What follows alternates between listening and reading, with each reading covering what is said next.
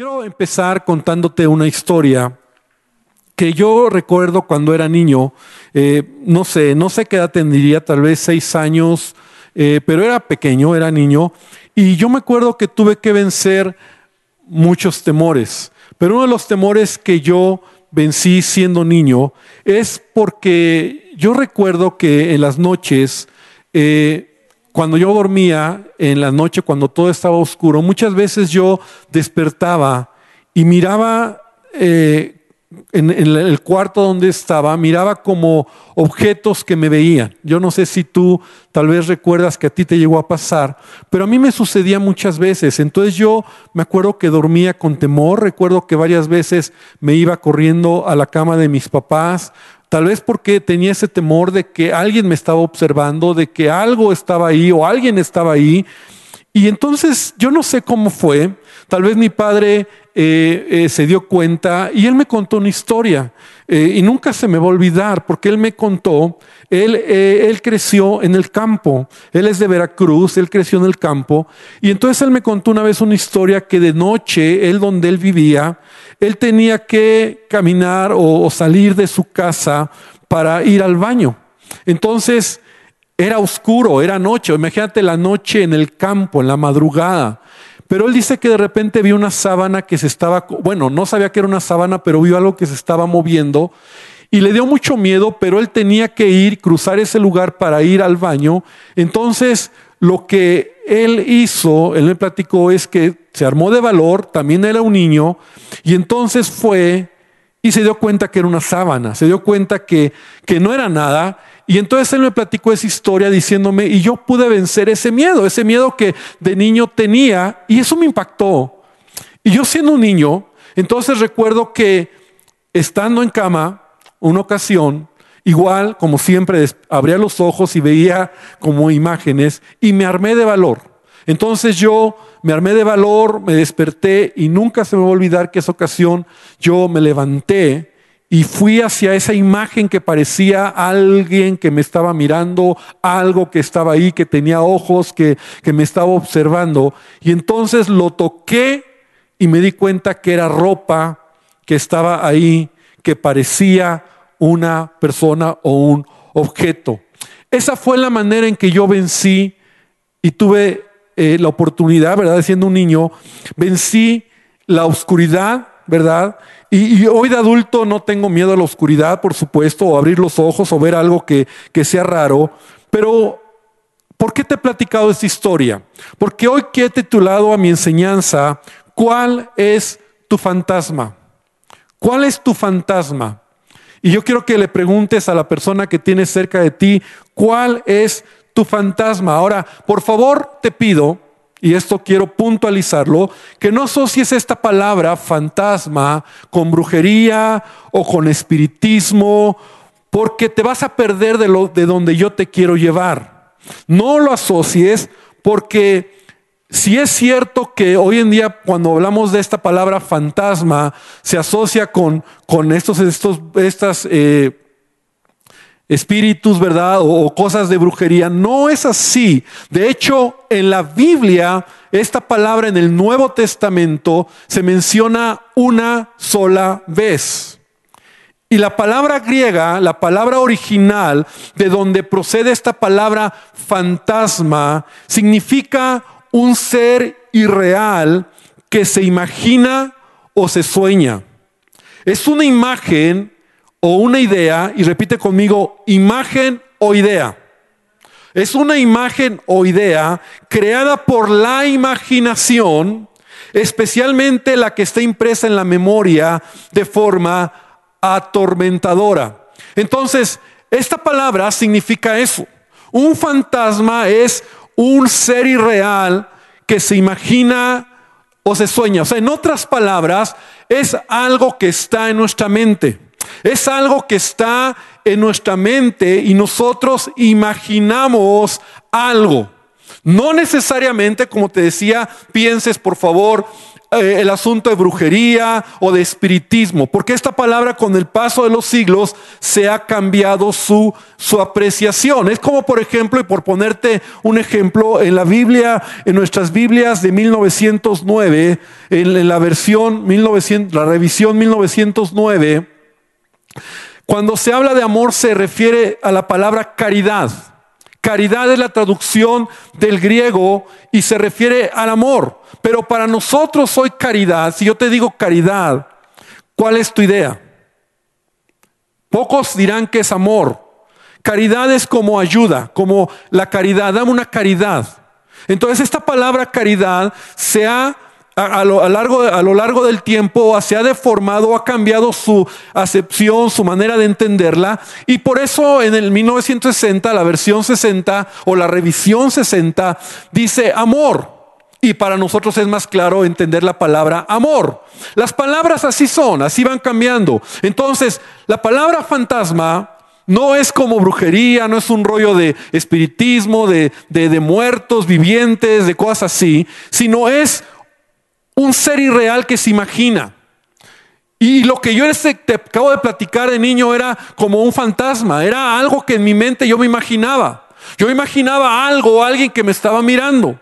No sabía qué era, pero eh, eso me, paralizaba, eso me daba miedo, eso me daba temor. Ahora, vamos a la Biblia porque yo quiero hablarte de una historia la única historia que nos habla de esta palabra, que es muy interesante la historia, y está en el Evangelio de Mateo, en el capítulo 14, versículo número 22 al versículo número 23. Y vamos a leer esta historia de Jesús entonces Mateo 14, 22 al 33 dice, enseguida Jesús hizo a sus discípulos entrar en la barca e ir delante de él a la otra ribera. Entre tanto que él despedía a la multitud, entre tanto que él despedía a la multitud. Despedida la multitud, subió al monte a orar aparte. Y cuando llegó la noche, estaba ahí solo.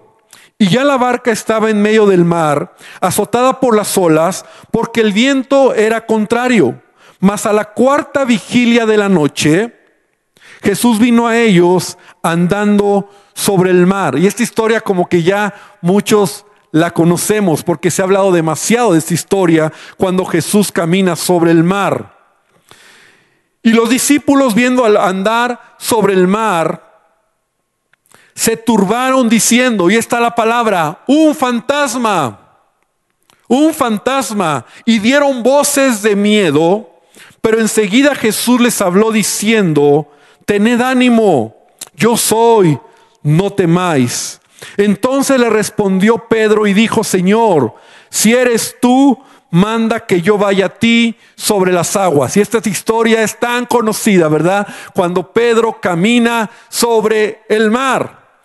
Y él le dijo, ven. Y descendiendo Pedro de la barca, andaba sobre las aguas para ir a Jesús. Pero al ver el fuerte viento tuvo miedo y comenzando a hundirse dio voces diciendo, Señor, sálvame. Y al momento Jesús extendiendo la mano hacia de él y le dijo, hombre de poca fe, ¿por qué dudaste? Y cuando ellos subieron a la barca, y cuando ellos subieron a la barca, se calmó el viento, y entonces los que estaban en la barca vinieron y le adoraron diciendo, verdaderamente eres el Hijo de Dios. Y vamos a hablar un poco sobre esta historia. Una historia muy interesante porque lo primero que vemos aquí es cómo Jesús envía a sus discípulos al otro lado de la ribera, a casa. El Evangelio de Juan, que también menciona esta historia, en el capítulo 6, versículo 17, dice, y entrando en una barca, iban cruzando el mar hacia Capernaum. Por tal motivo entendemos que eh, Capernaum era el lugar donde normalmente Jesús se quedaba con sus discípulos. Eh, Jesús estaba en el día predicando, hablando de las buenas nuevas del reino y regresaba a Capernaum. Pero mira, es muy interesante cómo en esta ocasión nosotros vemos cómo eh, Jesús manda a sus discípulos para que se vayan a casa. Normalmente las multitudes estaban con Jesús y de hecho así lo menciona la escritura. Habían multitudes que habían estado con Jesús, pero las multitudes se regresaban a casa. Llegaba la noche y regresaban a casa. Sus discípulos normalmente se quedaban con Jesús. Siempre estaban con Jesús. Pero en esta ocasión, Jesús los manda a casa de noche, porque ya es tarde, de noche. Los manda, les pide que suban a la barca y se vayan por el mar. Y los manda, porque yo creo que Jesús lo sabía, para enfrentar una tormenta. Y los deja solos. Y lo primero que quiero rescatar de aquí es que esto me habla de lo que es nuestra vida como discípulos de Jesús. Porque sabes, la vida tiene tormentas, la vida tiene aflicciones, en la vida hay vientos y hay dificultades. Todo ser humano tiene dificultades. Así lo dice la palabra de Dios. En Job capítulo 5, versículo 7 dice, pero como las chispas se levantan para volar por el aire, así el hombre nace para la aflicción.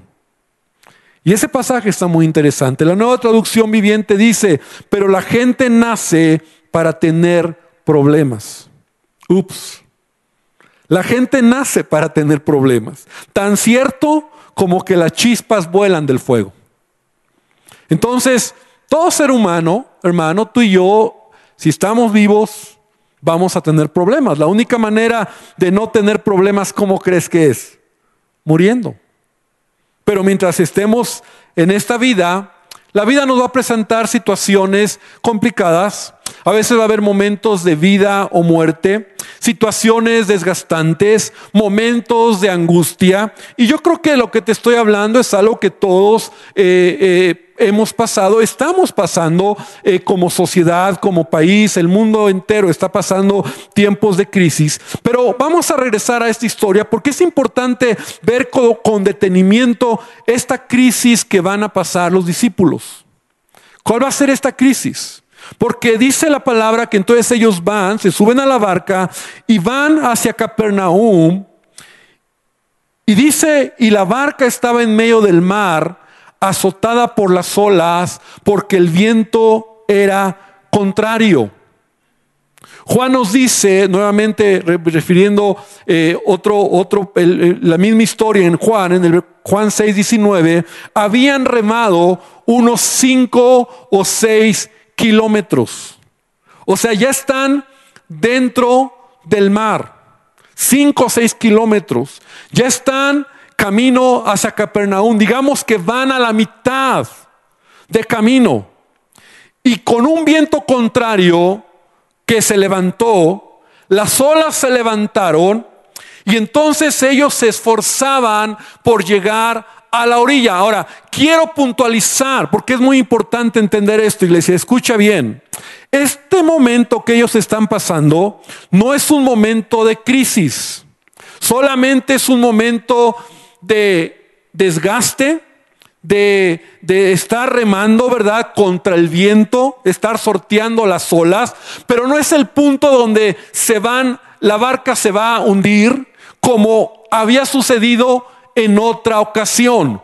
Ahí mismo en Mateo capítulo 8, ahí mismo en el versículo 23, encontramos la otra historia donde Jesús está con ellos en la barca. Son dos historias diferentes. Mateo 8:23 dice, luego Jesús entró en la barca, entró en la barca y comenzó a cruzar el lago con sus discípulos y de repente, ¿verdad? Porque así es la vida.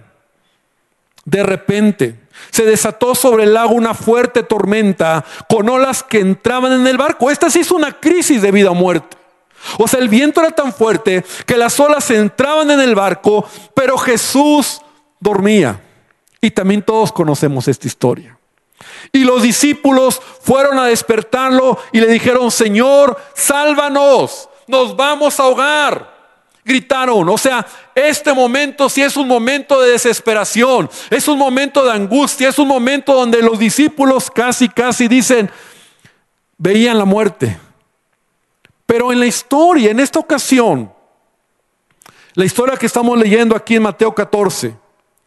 Sus discípulos solo están manteniéndose en medio de la tormenta, esperando que pase para continuar su avance a la otra orilla. Y aunque sí es un problema, lo que están pasando, es, lo pueden controlar. Podríamos decir que este no iba a ser su mayor problema de los discípulos. Su mayor problema viene más adelante. Ahora, por otro lado, punto número dos, en esta historia, Vemos cómo Jesús se quedó en tierra para despedir a la multitud, pero también para orar. Así lo dice el versículo 23. Despedida la multitud, subió al monte a orar aparte.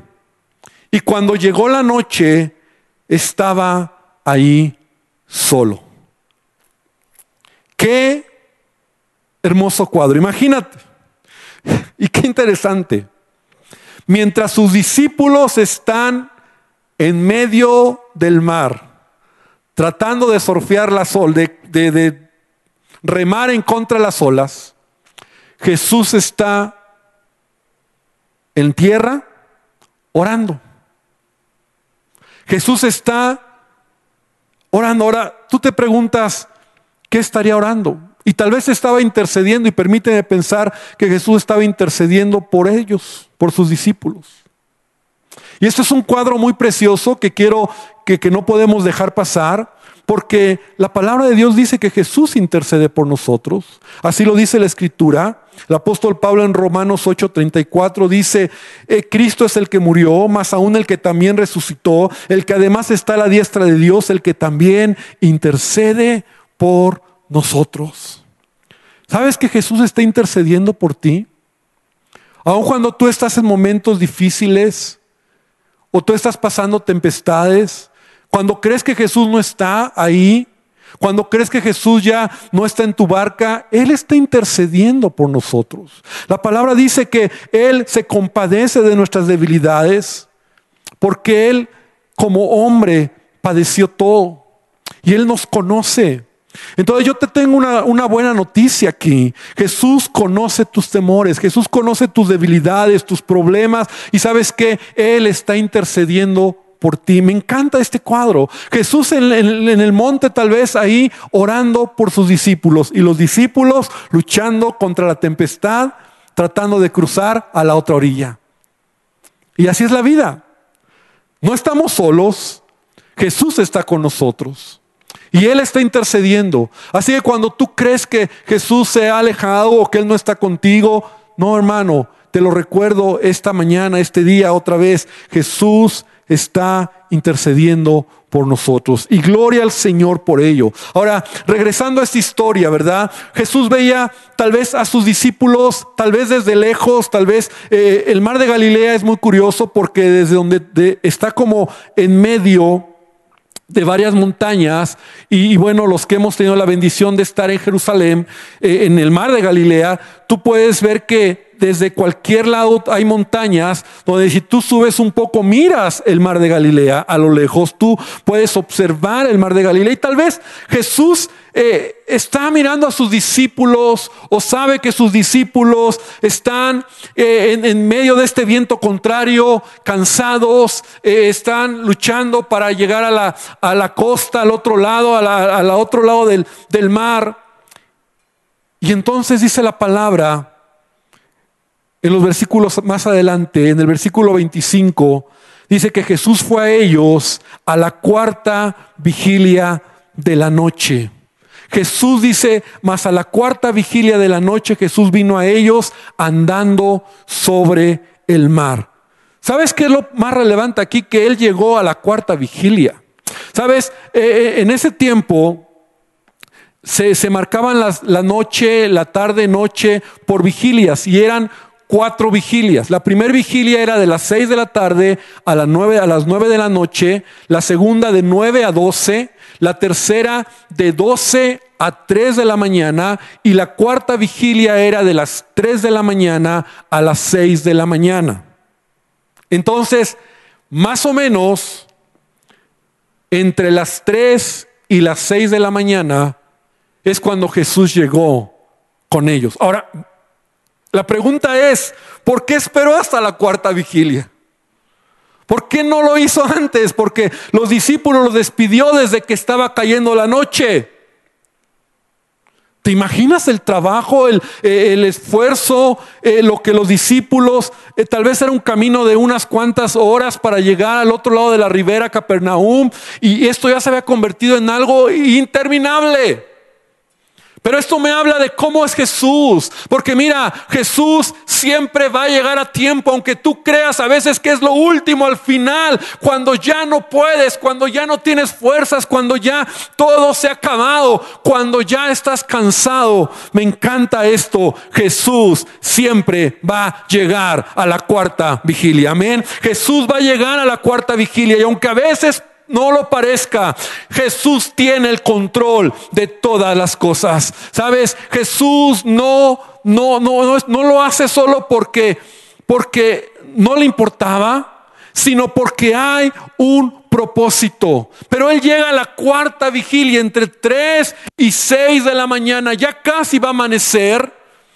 Pero también otros comentaristas dicen que las 3 de la mañana es el, horario como donde el cielo está más oscuro, donde la oscuridad es más densa. Imagínate en el mar, en medio de la tempestad, las olas, el viento. Tres de la mañana, los discípulos en una barca, remando, ¿verdad? Porque no era lancha de motor, remando, intentando salir adelante o avanzar para llegar al otro lado de la ribera. Y es ahí cuando Jesús se acerca a ellos caminando en el mar, caminando en el mar. Y es aquí donde ya quiero aterrizar lo primero que te decía. Dice que cuando los discípulos le vieron andar sobre el mar, se turbaron diciendo un fantasma. Y entonces es el momento cuando la palabra me enseña que ellos tuvieron miedo. Repite conmigo, dieron voces de miedo. Otra versión dice, quedaron aterrados. O sea, cuando ven esa imagen y que ven, obviamente, no saben, eh, ven como que es una imagen, como una persona, como que es Jesús, pero no lo ven bien. Y entonces en ese momento tuvieron temor, tuvieron terror, tuvieron angustia. La angustia no era por las olas, la angustia no era por el viento, la angustia era por el fantasma que en su mente en ese momento los bloqueó. El fantasma que en ese momento los llevó a pensar, nos vamos a morir. Y en este punto, iglesia, es donde muchos se detienen en la vida para seguir avanzando. Cuando Jesús está ya cerca de ti para subirse a tu barca, cuando Jesús está cerca de ti para ayudarte, para extenderte la mano, muchos viene el fantasma de la incredulidad, el fantasma que se presenta en tu vida que te atemoriza. Mira, los fantasmas son pensamientos. Los fantasmas son ideas de terror que se quieren albergar en tu vida para que no estires la mano. Y eso puede detener el propósito que Jesús tiene en tu vida. Hoy en día estamos rodeados de muchos fantasmas en tu mente, ideas en tu mente. Me voy a morir, me voy a infectar, ¿qué va a pasar? Y sabes, estás a punto de ver la gloria de Dios, estás a punto de ver la mano de Dios. Él ha estado contigo, ha sido a lo mejor desgastante, pero iglesia, yo te digo, a veces los fantasmas no es, no es algo de brujería, de espiritismo, es algo en nuestra mente.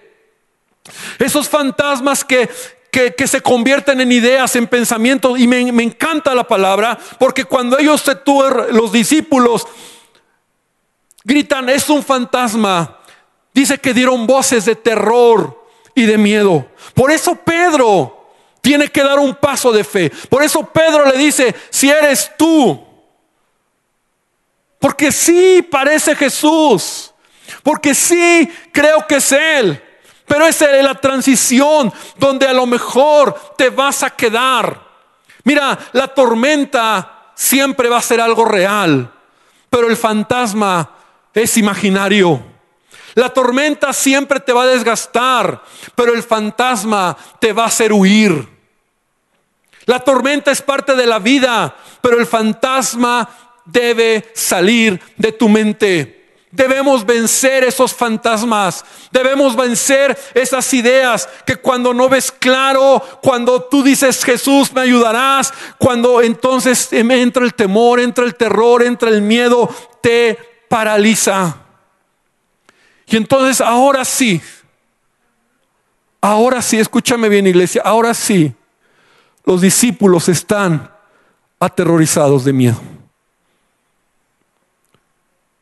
Pero el terror que tienen es porque en su mente ellos han creado un fantasma. O están viendo algo y dicen es un fantasma. Es un muerto. ¿Qué pensarían? Por eso las palabras de Jesús son tan poderosas en ese momento. Porque cuando Jesús se va acercando a ellos, lee la historia. Cuando ellos dieron voces de miedo, enseguida, repite conmigo, enseguida, enseguida Jesús les habló diciendo, tened ánimo, yo soy, no temáis. ¿Puedes repetir conmigo estas tres palabras que Jesús les dice? Tened ánimo, yo soy, no temáis. Tres palabras poderosísimas. Lo primero que les está diciendo es, ten ánimo, ten valor, ten confianza, podríamos traducir también. Porque cuando viene a tu, a tu mente el fantasma de la angustia. Cuando viene a tu mente el fantasma del terror o el fantasma del no puedo o el fantasma de me voy a ahogar, el fantasma de hasta aquí llegué. Es necesario recordar las palabras de Jesús. Ten valor. Jesús está esperando y está buscando una generación de hombres y mujeres valientes Hombres y mujeres que en este tiempo nos levantemos con valor para decir, Jesús puede cambiar las vidas. Jesús puede cambiar tu vida. Jesús te va a guardar. Jesús está contigo. Jesús te va a proteger. Jesús va a guiar tus pasos. Iglesia, ten valor porque Jesús está contigo. Jesús les dice, ten ánimo, tengan ánimo. Segunda palabra es yo soy. Y eso ya lo dice todo. Yo soy. Y solo uno puede decir, yo soy. Es Dios. ¿Te acuerdas cuando Moisés le dice a Dios, Señor, ¿y, en nombre de quién le diré a Faraón que voy? Y Dios le dice, dile que yo soy es el que te ha enviado. Yo soy, habla del, de Dios, de la eternidad, del poderío, que Dios que todo lo sostiene con la palabra de su boca. Dios que tiene el poder, Dios que tiene autoridad. Yo soy. Y finalmente les dice, no temas, no teman, no tengas temor. Los fantasmas en nuestra mente van a estar ahí siempre.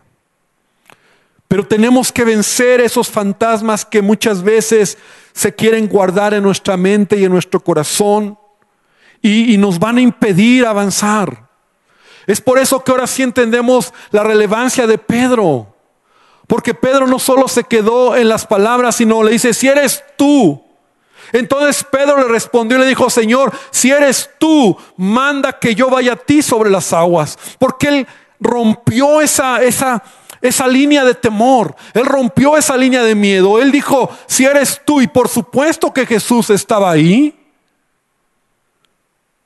no todos lo hicieron, pero en ese momento Jesús que estaba ahí le dice a Pedro, ven. Iglesia, esa historia es apasionante, pero yo quiero que hoy podamos verlo desde el punto de vista, desde cuáles son nuestros fantasmas. Yo te conté al principio esta historia cuando era niño. Yo vencí esos fantasmas en mi mente. Yo recuerdo que mi, mi esposa y yo, cuando nació Samuel, nosotros decidimos que nunca o íbamos a cuidar su vida para que nunca viera películas de terror, de miedo, eh, esas películas que podían en su mente empezar a atraer temor. Y, y yo recuerdo que él era muy pequeñito, tal vez tenía dos años, y muchas veces mi esposa y yo estábamos dormidos y oíamos ruidos en casa y nos levantábamos y él estaba en la sala, en la oscuridad, ahí como entre las cortinas que la luna entraba y había un poquito de luz jugando ahí en la oscuridad. Ahí estaba. Y la primera vez que nos levantamos dijimos, hijo, ¿qué haces aquí? Estoy jugando, papá. Pero sabes qué? Él no tenía temor, no tenía esos temores. Esos fantasmas no estaban en su mente. Pero la vida a veces nos va creando fantasmas. Esos fantasmas que nos hacen tener miedo a la muerte. Fantasmas que nos hacen tener temor y nos paralizan para seguir adelante. Es por eso que debemos de quitar eso de nuestra mente. Y quiero terminar este día leyendo una palabra en donde Pablo también tuvo que vencer estos fantasmas en su mente. Porque todos vamos a tener muchas veces en medio de la tempestad fantasmas. Mira, la tempestad no te va a hundir. El viento no te va a destruir. Pero los fantasmas te pueden aterrorizar y te pueden detener. Cuando Pedro tiene este momento y esta experiencia con Jesús, dice que, versículo 32, cuando ellos subieron en la barca, Jesús y Pedro, se calmó el viento. Porque Jesús está tan cerca de ti no para que te asustes, pero a veces esa línea tan delgada donde Él está tan cerca y tú estás mirando un fantasma en tu mente. Segunda Corintios capítulo 1 versículos 8 al 10 y lo voy a leer en la nueva traducción viviente.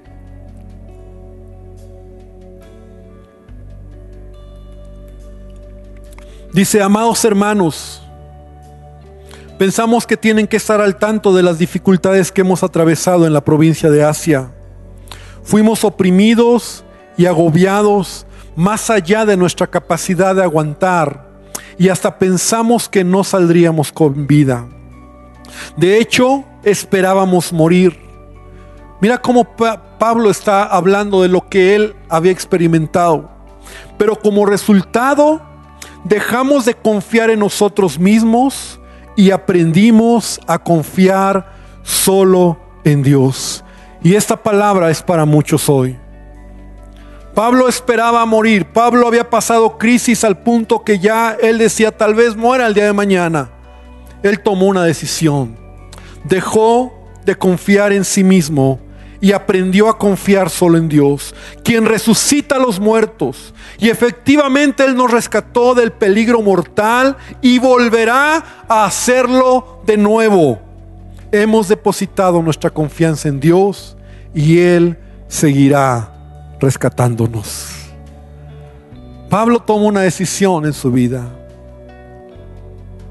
Jesús tiene el control de todo lo que hago en mi vida. Y hay fantasmas que a lo mejor tú hoy tienes que pararte. Y como yo de niño me tuve que levantar de mi cama y caminé con miedo hacia esas sábanas porque parecía alguien que me estaba viendo, unos ojos que estaban ahí, una cara que estaba ahí, pero cuando llegué la toqué y le hice así, me di cuenta que era ropa que estaba ahí. Y eso me liberó. Eso me, me libró de ya no tener esos temores. Y a veces los fantasmas solo son cosas en nuestra mente que están y debemos de cruzar esa línea. Termino leyendo lo siguiente. Esta historia nos debe hacer quitar de nuestra mente todos los fantasmas y temores que tenemos, incluso en medio de la persecución. No debemos temer.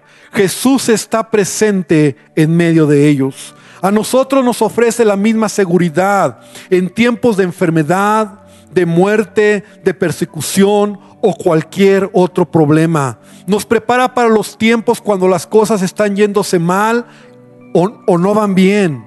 La adversidad no es una señal de disgusto de Dios, ni la, ni la prosperidad lo es del favor de Dios. La riqueza no es igual al favor de Dios, ni la pobreza a su disgusto. La enfermedad no es una señal de una fe pobre o inadecuada, ni la salud de una gran fe. Jesús dice que Dios hace salir el sol sobre malos y buenos y llueve sobre justos e injustos.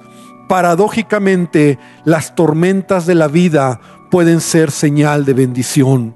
Cuando las cosas van marchando mal, nuestros corazones están más receptivos a Jesús. Un corazón quebrantado frecuentemente, frecuentemente es una puerta a través de la cual Cristo puede entrar. Él continúa viniendo a nosotros en medio de nuestra tempestad, diciendo, confiad, soy yo, no tengáis miedo. Quita los fantasmas de tu mente. Quita los fantasmas de tu corazón. Sé como Pedro y dile, Jesús, si eres tú, entonces dame la mano y yo voy a caminar al paso siguiente. Señor, esta mañana, este día, yo te quiero pedir que bendigas esta palabra. Yo te quiero rogar que bendigas a tu iglesia. Y Padre, que esta palabra transforme nuestro corazón y renueve nuestra mente. Y decidimos, Señor, quitar todo fantasma. No estamos hablando de espíritus o demonios o cosas que a veces asocian con esta palabra. Estamos hablando de pensamientos. Estamos hablando de, de, ideas, Señor, en nuestra mente que a veces nos detienen, Señor. Irreales, que imaginamos, que soñamos, que creemos y que estamos convencidas que están ahí, Padre. Pero que hoy aprendamos esta gran lección. Señor, gracias por esta gran lección que diste a tus discípulos, pero también a nosotros, Señor. Que podamos saber que aunque estamos en una barca donde hay tempestad, donde hay vientos contrarios, donde muchos tal vez están desgastados, Señor, hoy podamos saber y recordar que tú estás cerca de nosotros, Señor. Y gracias, Padre, por tu palabra. Y te pido aún que el día de mañana, que muchos regresamos al trabajo, que muchos regresamos a las actividades normales. Señor, quite los fantasmas de nuestra mente,